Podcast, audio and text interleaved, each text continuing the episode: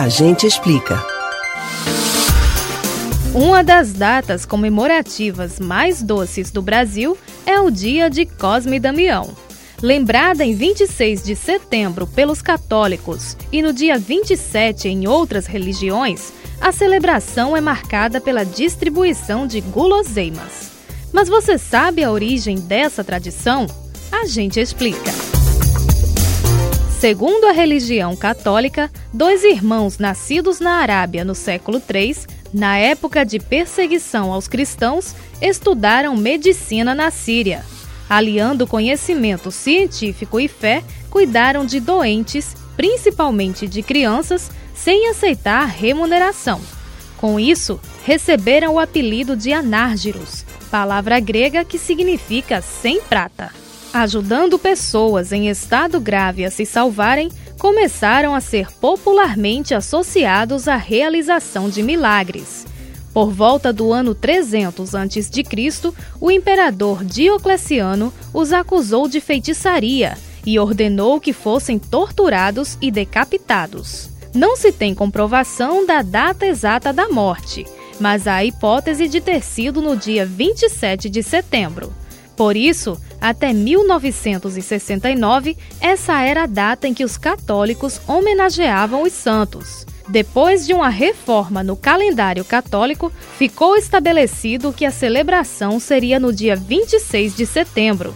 Uma das explicações para isso é que no dia 26, em algum ano do século IV, entre 526 e 530, foi aberta a basílica dedicada a eles em Roma.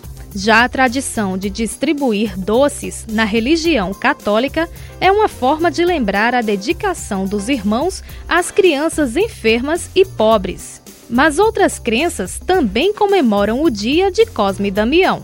No Brasil colonial, as religiões indígenas e africanas eram proibidas. Para não deixar de venerar as entidades da própria cultura, a alternativa encontrada por esses povos era associar suas divindades a santos do catolicismo. Foi o que aconteceu com Cosme e Damião, que foram sincretizados em orixás infantis.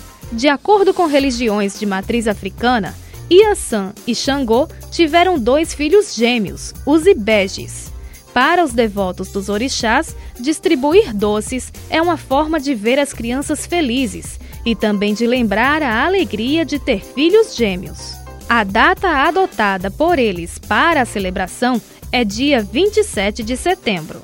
Em todas as religiões que comemoram o dia, ainda há os adeptos a dar os presentes às crianças em agradecimento por alguma graça alcançada, que eles atribuem à intervenção dos santos. A tradição continua existindo no Brasil, principalmente no Nordeste, mas tem sofrido com o preconceito religioso, que faz com que alguns pais proíbam os filhos de receberem os saquinhos de guloseimas. Você pode ouvir novamente o conteúdo desse ou outros A Gente Explica no site da Rádio Jornal ou nos principais aplicativos de podcast: Spotify, Deezer, Google e Apple Podcasts.